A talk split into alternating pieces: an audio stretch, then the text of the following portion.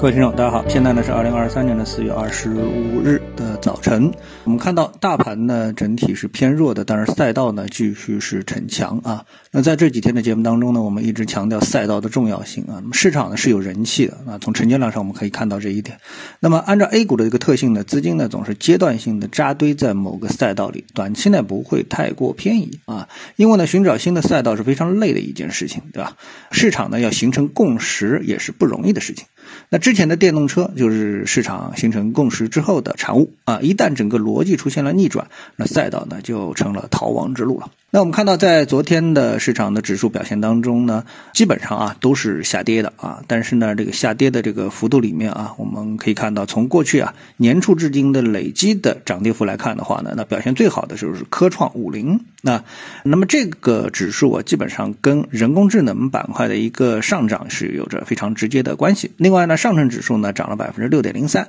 表现也不错。创业板指数呢是跌了百分之一点九四啊，所以创业板相关的指标股呢。走势就是比较差。那从昨天的指数的表现来看，大盘呢依然是处于弱势寻底的过程。那么这个底当下呢，只有定义为一个小级别的底部，就是我们先要找到一个小级别的底部，而不是一个大级别的底部。那因为这个下跌啊，大级别的下跌可以说是刚刚开始。从上证指数的日线图我们可以看到，市场短期的几个阻力位都没有能够阻挡市场下跌的势能。那当然，这个也是在我们意料之中的。那么，这个也就是上周五啊一根大阴线所显示出来的市场空头力量的一个威力啊。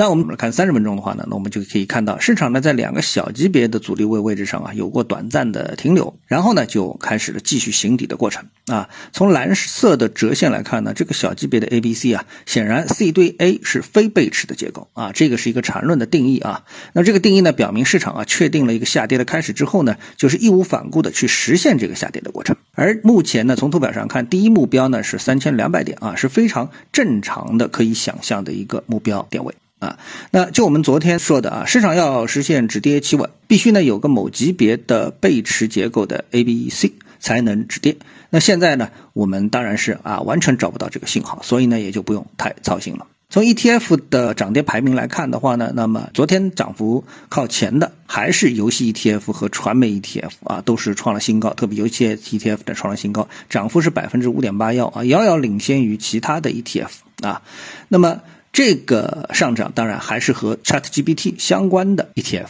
啊，所以呢，我们一直在坚定大家介入这个板块或者介入这个 ETF 的一种可能性啊。我不知道你是不是在这波的调整当中出现了这个进入。啊，那么看日线图的话呢，我们看到游戏 ETF 啊，它目前构筑的就是一个中枢啊。那么这个中枢呢，呃，如果从标准的角度来说呢，它是下上啊，这个上的一笔可能还有下的一笔啊，这是标准来看啊。当然了，六十分钟显示这种继续创新高啊，呃，虽然短线啊有可能会出现小级别的调整啊，从缠论的角度来说，但这个强势啊，在整个市场调整的背景下，那是非常的亮眼啊。那么最后我们再来看一下下跌的 ETF 啊，那么下跌的 ETF。当中的芯片 ETF 呢是出现了领跌的这么一个情况啊，那么也是一个破位啊，就是支撑位破位的这么的一个下跌。但是呢，这个下跌呢，主要呢我们看到是受了大盘的一个拖累，出现了大幅的调整。目前的结构呢就是挑战前期的一个突破后的支撑位啊，但是我们相信呢，这种获得支撑的可能性是比较大的。